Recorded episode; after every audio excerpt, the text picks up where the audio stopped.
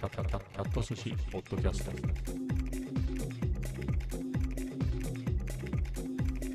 第891回。今日は2023年7月30日日曜日です。まだ7月ね1日あるんであれですけど7月30日なんだねっていうね、うん、もう7月も終わっちゃうんだっていう。今月は早かったねみたいな話は明日にしようかな。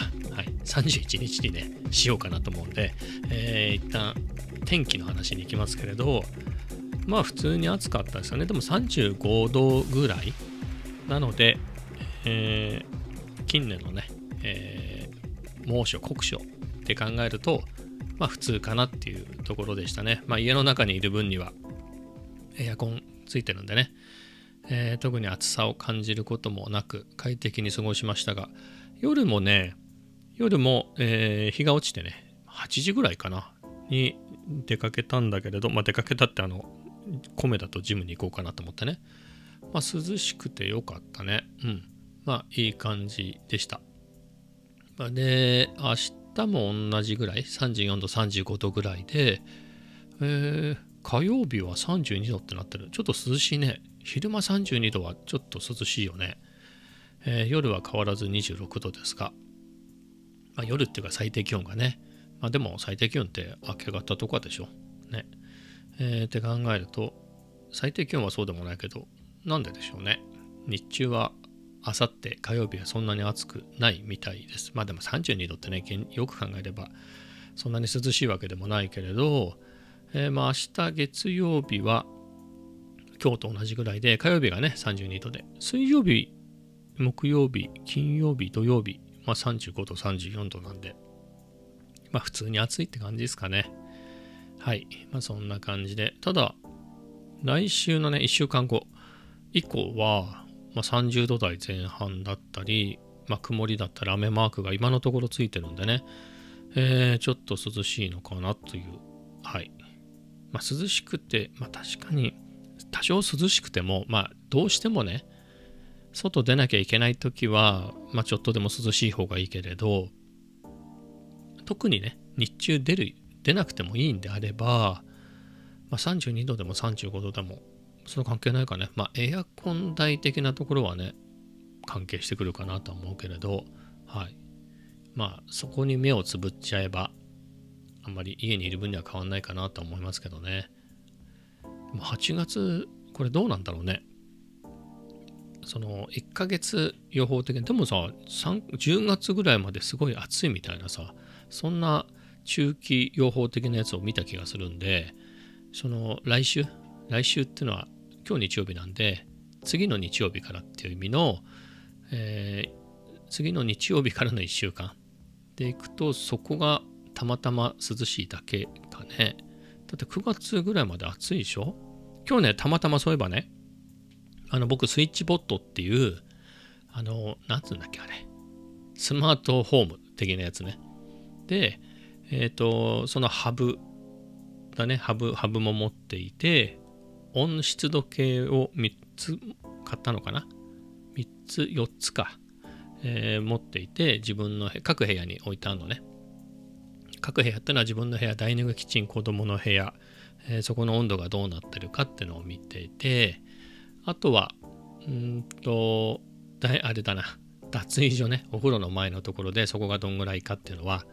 えー、チェックしてのね、なんでお風呂のところに入れてるかというと、あの、冬寒いから、ほら、ヒートショックとかあるでしょ？なので、えー、小さい電気ヒーターね、電気ファンヒーター、セラミックファンヒーターを置いて、そのお風呂に入る前とか、まあ、あお風呂に入る時間帯はオンにしてね。その脱衣所をあったかくしてるのね。でもそれをさ、えー、最後に入った人が消し忘れるとかがあんのよ。でなんか全然気づかずに、えー、すっげえもう電気組んでね。セラミックファンヒーターもそれが夜通し動いてたみたいなことが何度もあって、えー、そういうことがないようにね。温湿度計でチェックしててあれ？もう誰もいなくて消してあるはずだから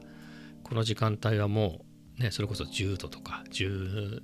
そんぐらいに下がってるはずなのにいつまでも20何度ってのはおかしいみたいなね、えー、で気づけるかなっていうので、まあ、脱衣所にも置いてたりするんだけれど、まあ、それでねずっとモニタリングしてるその記録が残るんでたまたま昨日今日か、えー、アプリで見ててその推移を見てたのね。長期の、まあ、1年ぐらいの長期見てたらあのまあ、部屋の温度って平均こんな感じで推移してますよみたいなので当然冬はねあの今って室温が26、7度になるようにしてるんですけど27度ぐらいかな、えー、になるようにしてるんだけれどなので7月っていうと平均で言うと、まあ、26. 何度27度ぐらいになってるんだけれどあの冬はね当然そこまで温めないよね。あの服装もね今は半袖短パンだけどもうちょっと長袖でねあと中モコモコのやつ着てるからそこまで室温を上げないので22度ぐらいなんじゃないかな。冬冬でね冬はそんぐらいにしてたような気がするんですけどまあみたいな感じでこう季節によって変化があるのよ。でそこの変化をそうだと思ってねいつぐらいからこの夏が過ぎて涼しくなってくんだろう室温的にみたいな。もちろんエアコンかけてるから一定にはなってるけどどっかのタイミングであエアコンなくてもいいやみたいになったりするでしょ？エアコンを止めて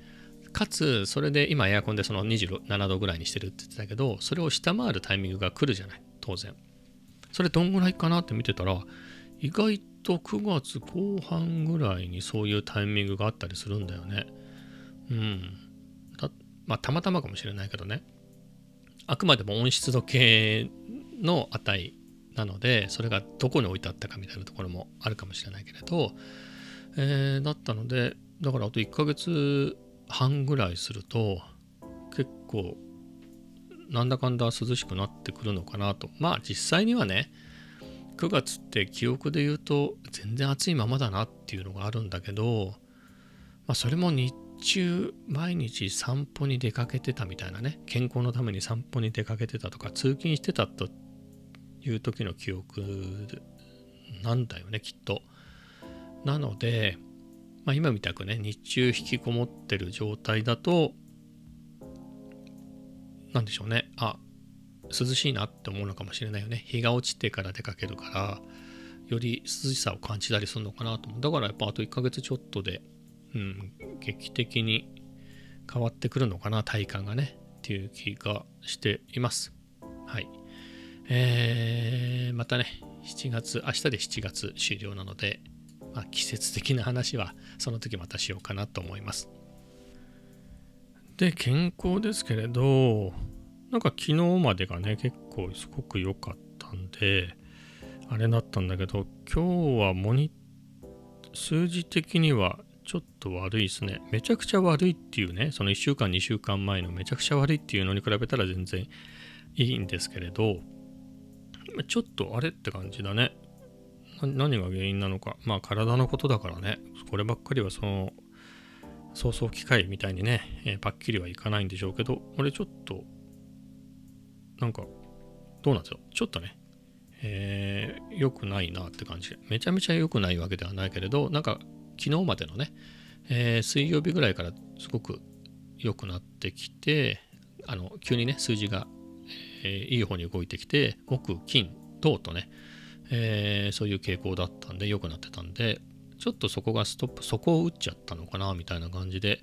えー、ちょっと気になりますけどね、今日だけのことだったらいいんだけれど。はい。まあそんなところですね。えー、次の話題は F1 ベルギーグランプリだね。本戦があって、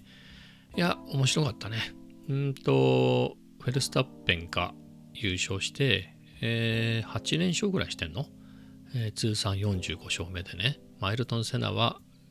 前回ぐらいに抜いてんのかね？何回か前に抜いてんだよね。えー、ぐらいもう勝ってるってあっという間だね。えー、で、えー、レッドブルとしては開幕12連勝で、あのー、1988年ね、に、えー、マクラーレン、ホンダが記録した11連勝の記録を破ったっていうね、えー、すごいですね。その時もマクラーレン、ホンダ、今はレッドブルでね、えー、一応エンジン名義はレッドブルパワートレインズになってるんだけれど、実質はホンダっていうことでね。すごいね。35年かけてホンダがホンダの記録を破るっていう。ホンダだけでは破れないけど。うん。なんかそんなに経ったんだなみたいなね。あの88年ってまあテレビの CM で F1 とか結構やってたのって8889年ぐらいだったんじゃないかなって記憶があるのね。セナ様とかプロスト様なんて言って女性が出てきてこう応援してる風の、えー CM で多分モービルワンだかシェルか昭和シェルかなんかの CM だったと思うんだよね。F1 鈴鹿グランプリの観戦チケットが当たるみたいなね。そんなキャンペーンだったんじゃない、えーをやってて。まあそんぐらいね、えー F1 人気だったからね当時は、まあ、バブルでね。あと車がみんな好きだったよね。みんな車を買って、えーみたいな時代だったのでもう話題の中心って結構車と女性みたいなね。男だったらね。当時で言うと今ってあまりそういう性別とか関係ないのかなと思うんだけど当時はねやっぱり男性女性みたいなのがそのテレビでも本でも何でも普通の実生活でもパキッと分かれてた時代なんでそういうのでいくと、まあ、男男性の話題といえば、まあ、車と女性だったかなっていう気はするんだよね。それだけではないけどね。あのまあでもそれに今でもそうなのかね、えーやっぱりそこは結構でかかったかなと思うのよ。なんで車っていうのは、まあ、車そのものが好きっていう人は大体傾向としてはあの当時の男性としては多かったよね。車免許取っあの18になったら免許取って車買ってみたいなね。まあなかなか学生で買えない場合もあるだろうけれど、まあ、一応夢としてはね思っててあの車を買うぞ免許取ったらみたいなことを、えー中学高校生の頃から思ってたりとかね。まあ中学生のうちだったらねあの高校生16歳になったらバイクの免許取ろうかなみたいなのはあったかもしれないけどまあね高校に入ったら免許はもう取れるわけだから原付ぐらいはすぐ取れるでしょ。なので次の夢っていうかでいくと、まあ、車だよね。僕はそれが一切なかったんだよね。全然興味がなかった。うん、全然興味なかったんだけど一般的にはねやっぱクラスの高校の頃のクラスのみんなもさすがに3年生ぐらいになるとさもう免許取れる人出てくるでしょ。4月生まれの人とか、えーなのでそれで免許取ってる人もいてね。で免許取ったらあれを買うんだみたいな話は結構あってまあそれは女性も一緒だったかね。郊外のね田舎田舎水戸でしたけど水戸の高校だったんで女の子なんかもえー当時発表はされたけど発売されてなかったパオね。パオ。パオは確か受注して受注あの予約しつうかなんか注文した人は全部買えたんだよね。その前に B1 っていうパイクカーの元祖があってそれはすごいプレミアムついちゃったんだよね。抽選でしか買えないぐらいの感じだったんじゃない？抽選だったかもし覚えてないけど、えーだったのでパオは事前に、えー予約っていうかのを受け付けてその分は全部作りますみたいな。でもね結構待つみたいなこと言ってたね。クラスのね細谷さん名前出してもういいか。細谷さんっていう子がいてその子が、えーもうパオは注文したんだけど結構先あの納車はずっと先なんだみたいなことを高校の時話してたね。まあでも今普通だよね。今もそうなっちゃったでしょ。当時はそれが結構珍しいことだったんだけど今ってねコロナ禍以降車ってなかなか手に入らないでしょ？今注文して年明けみたいな話になったりね、えー車種によってはいつなるかさっぱり分かりませんみたいな、えのもあったりするんであれですけど当時は珍しかったと。まあその頃でいくと、まあ、1988年なんでね僕が高校生の時って。あ高校3年生の時ねだから免許取れるかなっていう頃は88年とかなんでまさにそのね、えーホンダマクラーレンホンダが開幕11連勝したっていう。その年だよね多分。16戦中15勝したっていうね。まあそんな前ねそれぐらいそれ以来でね12連勝っていうのでね記録を破ったっていうのが前のね88年ってそんな昔だなっていうのはねちょっとしみじみ思っちゃうね。だってもう当たり前だけど走ってないよね。セナはなくなっちゃったしプロストもすっかりおじいちゃんでしょ？どっちも走ってないしね。うん、あの子、当たり前だけど全員走ってないよね F1 では、うん、その当時の人ね。だってミケーレ・アルボレートとかそういう世界だもんね。ゲルハルト・ベルガーとか、えーぐらいなんで。まあそうですよね。35年かみたいな。まあ繰り返すとその頃僕 F1 見てないですけどね。はい。まあ兄貴2つ上の兄貴が車好きで、えー付き合わされてちょっと見たぐらいはあったけれどでもそれも生でリアルタイムで見る見たことってその当時はなかったね。はい。まあそんぐらいの感じです。まあそれぐらいね、でも車、車、車、車っていう時代がね、車、車っていう時代だったので、テレビ、あとテレビの力が圧倒的に強かったでしょ、当時はね、影響力が。で、テレビの CM でもね、車の CM とか、えー車関連っていうものも多かったよね。車そのもの、ガソリン、えーあとはカーステレオね。カーステレオってわかる？あの車で音楽を聴く機械だけだと、まあ、そういうものとか、カーナビね。カーナビ。カーナビは今もあるもんね。えーだったりとか、そういう金、あとタイヤの宣伝ね。そういう車金、あとは深夜だと車のワックスの宣伝とかね。あとガラスに塗るスーパーガラコみたいなやつやってたよね。あの雨の粒がワイパーがなくてもある程度のスピードで走るとこうさーっと流れていくみたいなガラコとか結構あったねそういうあとは他のなんだろうガラスクリーナー的ななんか今ふっと思い出したんだけれどあの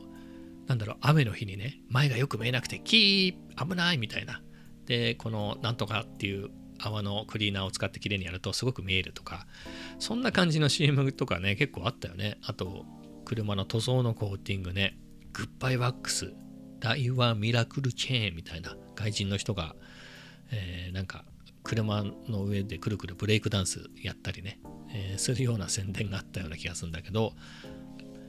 まあ、そういうのも多かったね。もうこのついでにもこのまま脱線していくとだから当時の CM もさ今ほら YouTube とかでそういうのねおっさんがそういう懐かしいんでそういうの見ちゃうと永遠にそういうのが出てくるのねそうするとその昭和62年の夕方の CM みたいな感じで、まあ、そんな感じのがいっぱいあるのよ。で見るとああったねこういうのってのであのさっきもちょっとねカーステレオなんて話をしたけれどあのカセットテープねカセットテープの宣伝とかあったねあのマクセル UD1、UD2 なんて言ってあれワムワムねワムわかります？ワム。イギリスのポップグループね。ジョージ・マイケルとアンドリュー・リッチリーだったっけ？ジョージ・マイケルはまださアンドリュー・リッチリーはなかなか覚えにくいよね、えーで、えーその2人がこう飛んできてフリーダムとかあとその前のなんかなんていうやつだっけ？忘れちゃった、まあ、なんか23曲バージョンがあったんだと思うんだけれど、えーそんな CM あったりね。あと斎藤由貴がアクシアっていうあのカセットの宣伝してたり、まあ、多かったよねカセットとか、まあ、カセットとかってめちゃめちゃ身近だよね。だってウォークマン CD ウォークマン CD ウォークマンももうわかんないかね。ああいうのが出る前で言えばまああと MD ウォークマンとかねもっとわかんない、えー前はねじゃあ音楽を持ち歩くっって言ったらねウォークマンとかそういった感じのカセットテープでね聞くしあとはレコードもさあのまあ今の DJ やる人みたいなとかねあのビートメーカーだったらすんげえレコードいっぱい持ってるだろうけれどそんなにたくさん持ってる人ってね普通はいないからね。なので友達と貸し借りしたりとかっていう中で借りてる間は聴けるけどってなっちゃうじゃない？レコードって。じゃなくてそれをカセットにねダビングして、えーそうやって聴くっていうのが一般僕らの感じだとレコードを直接聴く人もいるけれどあれって意外と扱いがめんどくさいじゃない？あの針をのす乗っけてとかさ裏返して裏返してはそうなんだけど、えーカセットだとねあの頃結構めちゃめちゃ進化してるとカセットだとなんだろうあのーオートリバースっつってね片面片面再生終わると自動で反対側を再生してくれるってね。多分ヘッドが逆向きになるでしょ。ヘッドが逆向きになってモーターが逆回転するのかねよくわかんないですけど、まあ、そんな感じで、えー再生してくれたりしてね、えー、ガチャンみたいな音がして、えーだったりするし、まあ、カセットで聞く僕もカセットで聞いてたね。レコードは持ってたけれどレコードを買ってたらそれをカセットにダビングするっていうのがまず最初にやることでだ聞くのは実際はカセットの方だったね。だからレコードの音を聞くっていうのはダビングする時ぐらいしか聞かなかったもんね。えー、みたいな感じでやってたけれど。はい。まあそんな感じでカセットね。まあそんな感じだったのでカセットのあの CM も多かったよねっていうまあそんなところですかね。この話も疲れたので、えー、さっさと次に行こうと思いますが、えー、でいくとまた音楽絡みなんだけれど、まあ、サンプラーね SP404M2 と Logic Pro も関わってくるんですけど、まあ、まず SP404 の話でいくと、まあそろそろね BGM っていうかビートというかもうちょっと SP404 でね、今まで音出して遊んでるだけだったんで、サンプリングしてみたりね、えー、ちょっとそういうのもちゃんと作りたいなと、まあ、レコーディングっていうか、この404でね、えー、やりたいなと思ってパターンシーケンサーのやつを使ってて、まあ、リアルタイムレコーディングで、まあ、他にもやり方あるみたいなんだけど、もうよくわかんないんで、リアルタイムレコーディングでね、えー、まあ、リズム入れてこうっていうことで、まあ、ハイハットを入れて、で、キックとスネアは、まあ、一度に取っちゃったね。みたいな感じで重ねてリズムのトラックを作ってみたり最初なんかねレコーディングする時にあの BPM とかも選べるしあとはねクオンタイズどうするかみたいなのも選べるの。でさらにあの何小節録音しますみたいなこのパターンはみたいな感じで、えー、結構長くやれるんだよね、えー、なんですけれど僕は一旦1小節にしてね。はい、えー、でやったんだけれどちょっと短いなみたいな感じで2小節にしてこう入れてみてね。のをやっていてあそうやって録音したやつをコピーして例えば2小節を duplicate ってやると 4, 4小節になるのね、え、とかあそういう風なやり方ができるのねみたいな感じのをね、えー、やっていってまあこれはこれで面白いなと思って。あの Logic Pro でももちろんなんだろうそうやって重ねていくことは同じようにできるしもっとできるんだよね。向こうの方ができるんだけれどえっ、ー、となんだろう。やり直しはある程度効くんだけど Logic Pro、まあ、 DAW に比べるとそんなには自由にはやり直しが効かないのね。例えばこうリズムじゃあハイハット入れてきました。あちょっとリズムとちっちゃったなとか、えー、いう時にあの undo して1個戻すとかはできるのね。ってなっちゃったとかね。あんまりわかんないか。えー、じゃあそこを1個最後のとこだけアンドゥする。じゃあ2個アンドゥするとかで、えー、その続きからやるとか。まあそういうことはできるんですけれど、じゃあもうそれでも OK にしちゃった後に戻すことはできないのね。だって、あの、じゃあ DAW で MIDI でこうリズムね、入れてったとしたら、ちょっと後からここ、ちょっとこっちにずらそうとか、直せるじゃないですか。あのここのキックずれたからこっちにもずらすとか、もしくは抜けてたから入れるとか取るとかそういうことは全然できるんだけど、えー、SP の場合はそこまではできないんでまあそれが全くできないわけじゃないんでね。ちょっと今間違えたっていうところを1個戻すとかぐらいはできるんでまあそれぐらいでやるっていうのも、まあ、なかなか割り切りがあって面白いのかなっていう気はね使ってみて思ったね。だからそういう結構制限はあるんでね。そういう方が面白かったりするかもしれないよね。あの諦めもつくというか何でもやろうと思えば何でもできますよっていうのよりは、まあ、SP も工夫すればある意味何でもできるのかもしれないけれど、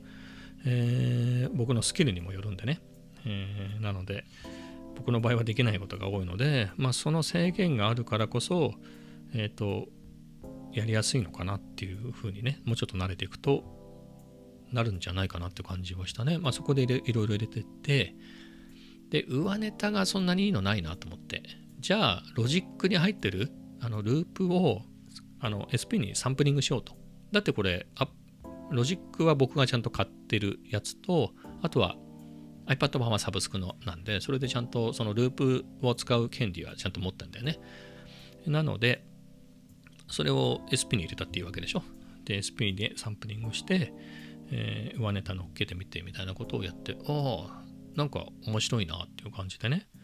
えー、そんな感じでやっていくのも SP だって SP ってサンプラーだからこいつだけでなんとかってわけにはいかないよね。基本的に何かをサンプリングしなきゃいけない。で音源を持ってるわけではないから何かサンプルサンプリングしないといけないわけで、まあ、そういう時にまあ、自分で弾くってのも手だしあの公開しないとかであればレコードなり CD なりね、えーあとは YouTube ミュージックなりそういう、えー音楽を取り込んじゃう取り込んでね、えサンプリングして使うっていうのもいいんだろうけど、まあ、僕の場合は、え公開するとしたら動画の BGM とかこのポッドキャストでちょっと流すぐらいなんでそうなると著作権侵害は良くないんでね、え良くないよね、えということでそういうとこはクリアして音源しか使えないので、えーそういう時にねやっぱりループとかまあだからスプライスとか使うのもいいかもしれないね。うん。なのでそんな感じでこっちに入れてって、えーチョップしていろいろみたいなのができると、ね、もうちょっとできるようになるとはかどるのかなっていう、まあ、ロジックでやればいいじゃんみたいなところがあるんでね。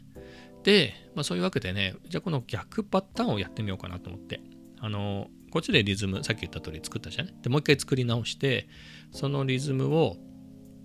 ロジックの方でオーディオとして録音して使うみたいなのをね、えーやってみたりして、まあ、これはこれで面白いね。まあ、エフェクトかけてね、SP でエフェクトかけて、まあ、SP でそのパターンシーケンサーでリ、リアルタイムレコーディングした、えーリズムトラックに、まあ、SP でやってるんでね、あのカセットテープシミュレーターとか、えーなんかをかけて、エフェクトかけた音を、えロジックで、えなんだろう、オーディオとして録音して使ってみたりとか、なんかそういうのも面白いなと思って、前はね、何が抵抗があったかっていうと、さっきも言った通り、このオーディオで録音しちゃったらさ、まあパンチすればいい、パンチインすればいいっていうのもあるけれど、まあめんどくさいじゃんってなると、まあ直せないんだよね。 MIDI でやっていけば、後からさ、 MIDI はデータだから、こう、ちょっとこっちにずらそうとか、ここだけ消そうとか、簡単にできるんで、えーそれができないっていうのが、ちょっと抵抗があったんだけど、まあ、別にそんなにやらねえだろうみたいなね、えーあとそんなに凝ったリズムを使うわけじゃないって考えると、ね、別に1小節2小節こうリズム入れてって入れるのも楽しいじゃん。自分でこう覚えたてのフィンガードラムでこう拙いやつでねこうずずんとこずんとこ入れていくのも楽しいから、まあ、それの後はねループで繰り返していくだけだから、まあ、そんなに手間でもないしね。なんかありだなと思ってなんとか結構 Logic Pro とあの SP のね組み合わせっていうのがちょっと面白くなってきましたね。でさらに最初 Mac でやったんだけど夜寝る前にねあの iPad とやろうと思って、えー iPad って iPad Pro ね USB-C がついてる。僕のは Thunderbolt 4なんだよね確か、えー iPad Pro M1 なんで。4だか3だかなんですけどあのなんつうのかな。意外と不便なんだよねあれ何やるにも。意外と不便なのよ。音楽やらないんだったら不便でもないんだけど音楽やるとき僕何が不便だなと思うのがあのヘッドホンね有線のヘッドホンをつなぐのが一手間なのよ。そのままじゃつながんないからあの変換のねなんか1000円ぐらいで Apple 純正のやつをつなぐかオーディオインターフェースにつながなきゃいけなくてっていうのがめんどくさいんだけど SP404M2 はオーディオインターフェースの機能があるんでもうこれと、まあ、SP404 と Mark2 と iPad をね USB-C でつないじゃうと、えーそうすると、まあ、Mark2 をね SP404 をオーディオインターフェースとして使えるんで、まヘッドホンをねあの SP404 につないででやると iPad の音もちゃんと聞こえてくるわけ、えーなのでその組み合わせでやるとねじゃあ iPad でそのロジックもそうだけど何でもいいんだけど流した音は、えー SP404 でそのままサンプリングできるし、まあ逆に SP404 で鳴らした音は iPad の方で録音ねロジックでも何でもそうだけど録音できるしであこの組み合わせめっちゃ良いなと思って。だケーブル1本で済むからね iPad ね端子が1個しかないけれどあのーすっきりするんだよね。うん。なのであいつもこれつないでる方が逆にいいかな。ヘッドホンね。あのちょろい変なくねってしたあの純正の変換アダプターっていうほどでもないなんかあの短いケーブルみたいなやつ。ねあのみそぼらしいやつ使うよりは SP につながってるのが楽しいしね。でこっちでリズム入れたりとかもできてまあ、えー Logic Pro の方でいじることもできるしね。なんかあそっちの方が面白いなと思って行ったり来たりしてねえーやるのもいいんじゃないかなと思って、はい。なんか、すげえ楽しいぞっていう感じですね。えーなので、あの、いろいろね、えー楽しみが増えたなということで、まあ、ようやくね、 SP404MK2 買って1ヶ月、えー、 Logic Pro の、ま、iPad 版も買って2ヶ月ぐらい経つのかね。3ヶ月ぐらい、あ、2ヶ月、2ヶ月経ったのか。多分あれ5月末くらいに買ったんでね。えーなので、まあいろいろその辺のね、連携も、えーやり始めたので、そろそろ新しい BCM をね、そろそろ作らなきゃなっていうのは思ってますけれど、はい。頑張っていきたいなと思います。じゃあ最後にね、えー今日も、えー夜、コメダに行ったんだけれど、まあ、コメダとジムね、行こうと思って、えーコメダに行ったんだけれど、あの、混んでてさ、あれ？なんか僕のね、お気に入りの4つの、4つあるお気に入りのテーブル席の4つとも混んでたのね。埋まってたから、まあしょうがないなと思って、ジム先に行こうと思って、ジム行ったのよ、先に。で、しっかり、えー走ってね、この走りすぎないっていうのも大事で、心拍数上げすぎないようにして走るんだけど、まあ、それも十分にやって、で、その後ストレッチもね、えーたっぷりやったんで、で、やったらさ、なんかもう満足しちゃって、もう米だとかもういいかなっていう、えーな感じになっちゃったんで、買い物だけして帰りましたっていうね。はい。まあそれだけなんですけど、なので米田はやって行ってないと。えーあ、米田は行ったんだけど入ってないっていうね。で、そうなるとさ、米田で数学ね、数学は米田でやってるから、ちょっとできなくなっちゃうじゃん。まあ頑張って家でね、2コマだけですけど、やって、まあ、極限ね、極限終了いたしました。無事にね。えーまあ、2個まで終了だから頑張れたってとこもあるんだけど、えー極限、えー結構何個もあったっけかな。36個もあったのかな、動画がね。えーそれを無事に終了して、次は微分法っていうんでね。で、どんぐらいあんのかなと思ったら20なのよ。20個。おーと思って、何？じゃあ微分20で積分20だったらこれ結構楽勝かなと思ったんだけど、積分とこ見たら47個あって、積分長えなと思って、まあ、次微分なんでね、あれなんだけど、結構まだまだ先はあるねっていうところで、はい、まだ頑張らなければなっていうことで、はい、ちょろっとね、微分法の、えー動画見たけれど、なんかいきなり極限の説明みたいなのもまた出てきてたりして、数理の時の微分とはまた違うのかなっていうので、はい、興味津々でございますと。まあそんなところですかね、今日は。はい。まあそういうわけで、えーなんだろう。今日はこの辺で終わりたいと思います。それではまた明日。